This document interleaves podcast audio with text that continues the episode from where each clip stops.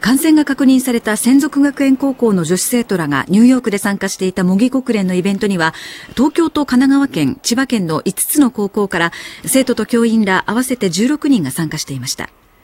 いずれの参加者も今のところ体調にの参加者も今のところ体調に問題はないということです。問題はないということです。5つの高校ではいずれも休校にはしていませんが参加した生徒と教員らについては帰国直後から登校させず自宅待機をさせています。厚生労働省は今後念のためこの生徒らの健康状態について保健所を通した聞き取り調査を検討しています。